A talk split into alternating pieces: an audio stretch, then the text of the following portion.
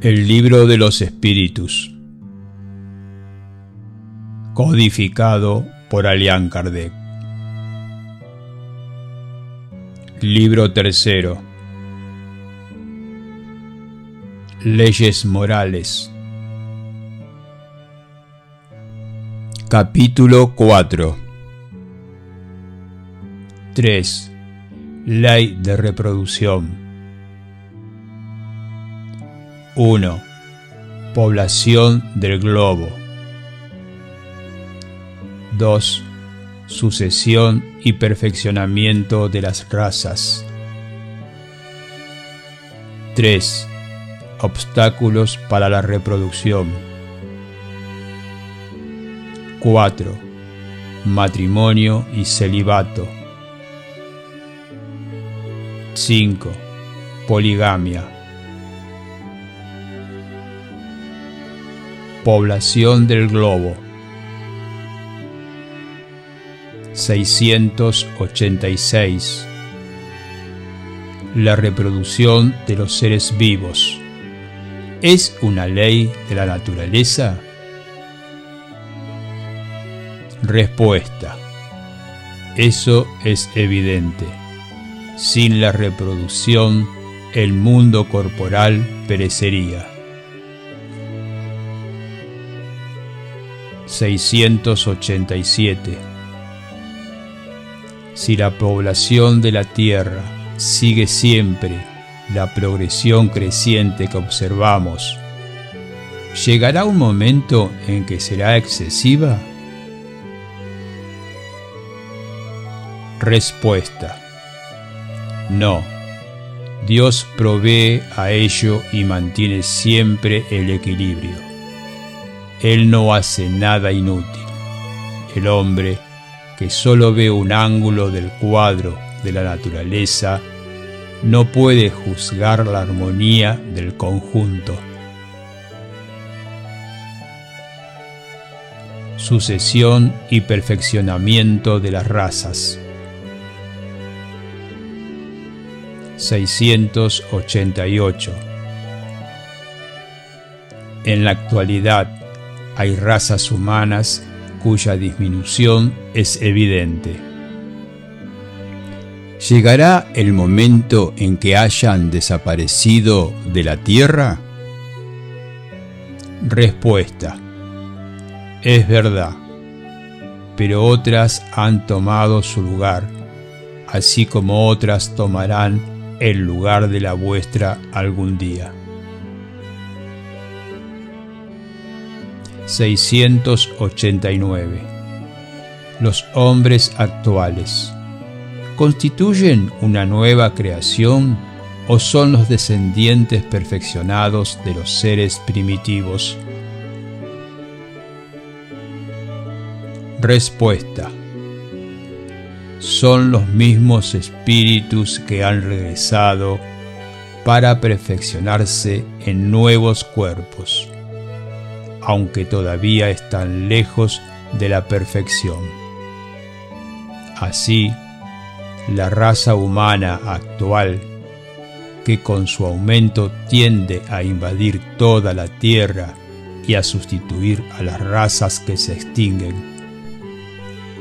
tendrá su período de decrecimiento y de desaparición la sustituirán otras razas más perfeccionadas, que descenderán de la raza actual, así como los hombres civilizados de hoy descienden de los seres brutos y salvajes de los tiempos primitivos.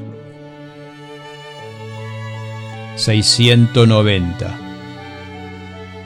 Desde el punto de vista puramente físico, ¿Son los cuerpos de la raza actual una creación especial o proceden de los cuerpos primitivos mediante la reproducción? Respuesta. El origen de las razas se pierde en la noche de los tiempos.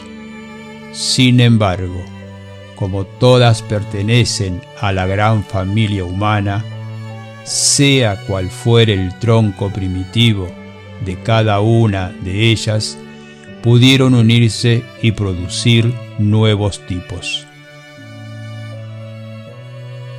691. ¿Cuál es, desde el punto de vista físico, el carácter distintivo y dominante de las razas primitivas? Respuesta. Desarrollo de la fuerza bruta a expensas de la fuerza intelectual. Ahora sucede lo contrario. El hombre hace más con la inteligencia que con la fuerza del cuerpo. Con todo, hace cien veces más, porque supo aprovechar las fuerzas de la naturaleza, lo que no hacen los animales.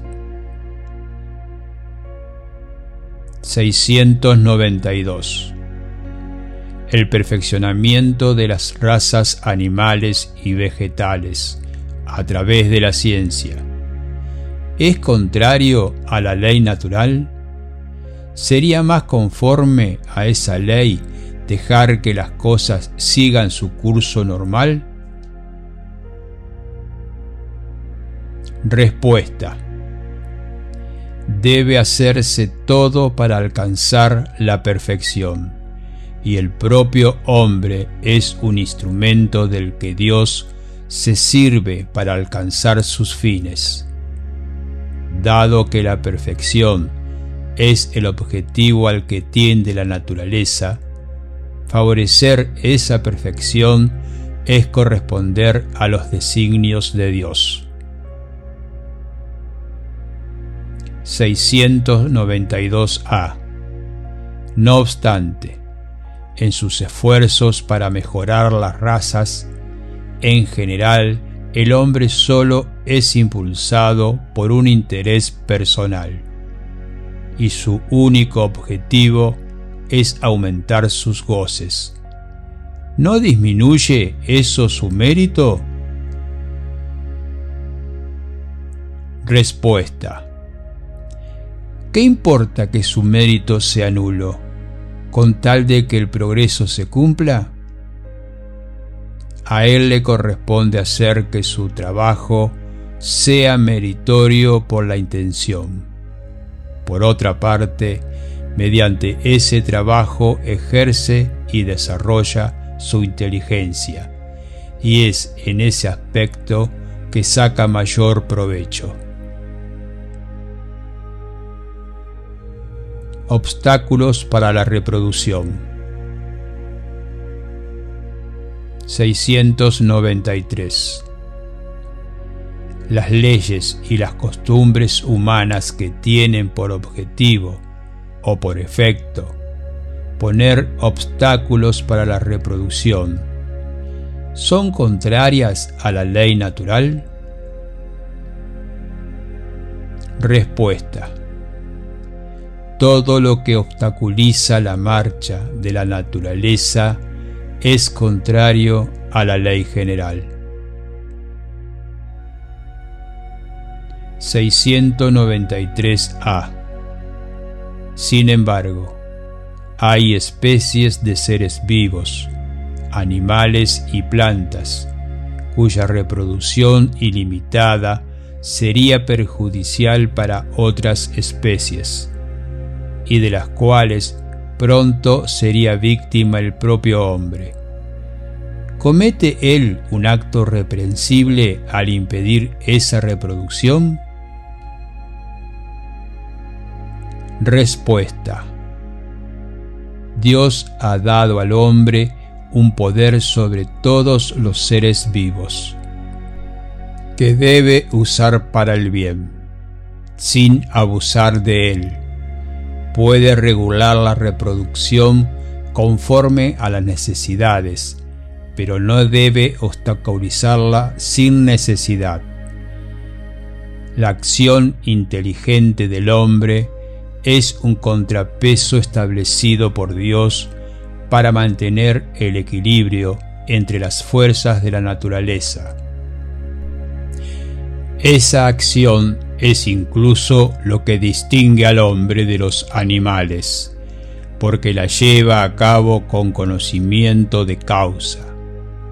No obstante, los propios animales cooperan también en ese equilibrio, pues el instinto de destrucción que se les ha dado hace que, mientras proveen a su propia conservación, impidan el desarrollo excesivo y tal vez peligroso de las especies animales y vegetales con que se alimentan.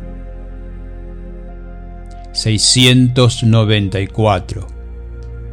¿Qué hay que pensar de los procedimientos que tienen por efecto impedir la reproducción humana con miras a satisfacer la sensualidad?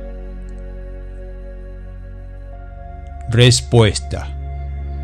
Eso demuestra el predominio del cuerpo sobre el alma y cuán inmerso en la materia está el hombre. Matrimonio y celibato. 695. El matrimonio, es decir, la unión permanente de dos seres, es contrario a la ley natural? Respuesta. Es un progreso en la marcha de la humanidad. 696. ¿Qué efecto tendría en la sociedad humana la abolición del matrimonio? Respuesta. El regreso a la vida de los animales. Nota de Alian Kardec. La unión libre y fortuita de los sexos forma parte del estado de naturaleza.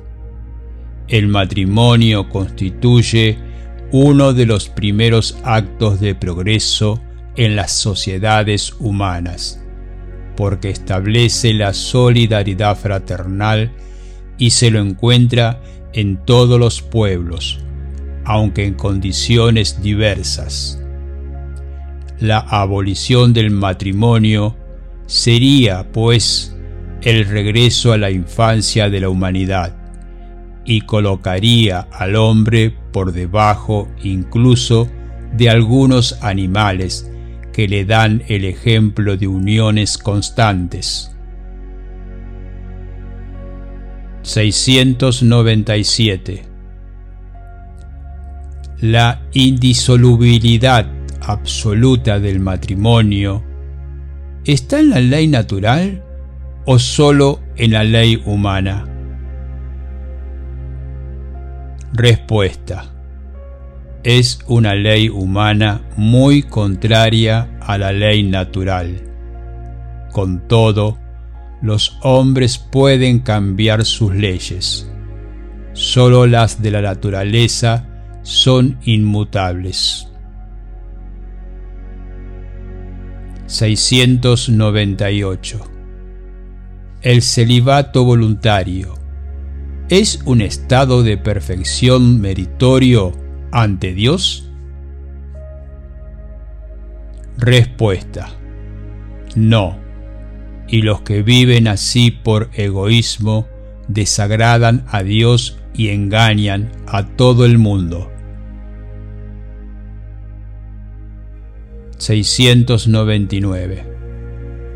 El celibato, por parte de algunas personas, no es un sacrificio que realizan con el objetivo de consagrarse por completo al servicio de la humanidad? Respuesta. Eso es muy diferente. He dicho, por egoísmo, todo sacrificio personal es meritorio cuando se lo hace para el bien.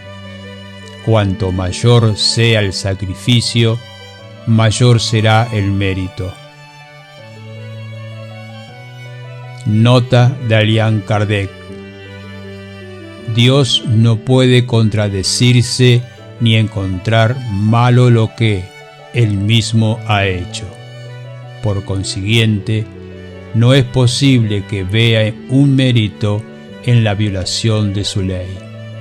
No obstante, si el celibato no es de por sí un estado meritorio, no sucede lo mismo cuando constituye, mediante el renunciamiento a las alegrías de la familia, un sacrificio que se cumple en provecho de la humanidad. Todo sacrificio personal con miras al bien, sin una segunda intención egoísta, eleva al hombre por encima de su condición material. Poligamia 700. La igualdad numérica que existe aproximadamente entre los sexos. ¿Es un indicio de la proporción en que deben unirse? Respuesta. Sí, porque todo tiene un objetivo en la naturaleza. 701 entre la poligamia y la monogamia. ¿Cuál de las dos está más de acuerdo con la ley natural? Respuesta. La poligamia es una ley humana cuya abolición señala un progreso social. El matrimonio, según los designios de Dios, debe basarse en el afecto de los seres que se unen. Con la poligamia no hay afecto real, sino apenas sensualidad. Nota de Alian Kardec. Si la poligamia estuviera de acuerdo con la ley natural, debería ser universal lo que sería materialmente imposible en vista de la igualdad numérica de los sexos. La poligamia debe ser considerada como un uso o una legislación particular adecuada a ciertas costumbres, a la cual el perfeccionamiento social hace desaparecer poco a poco.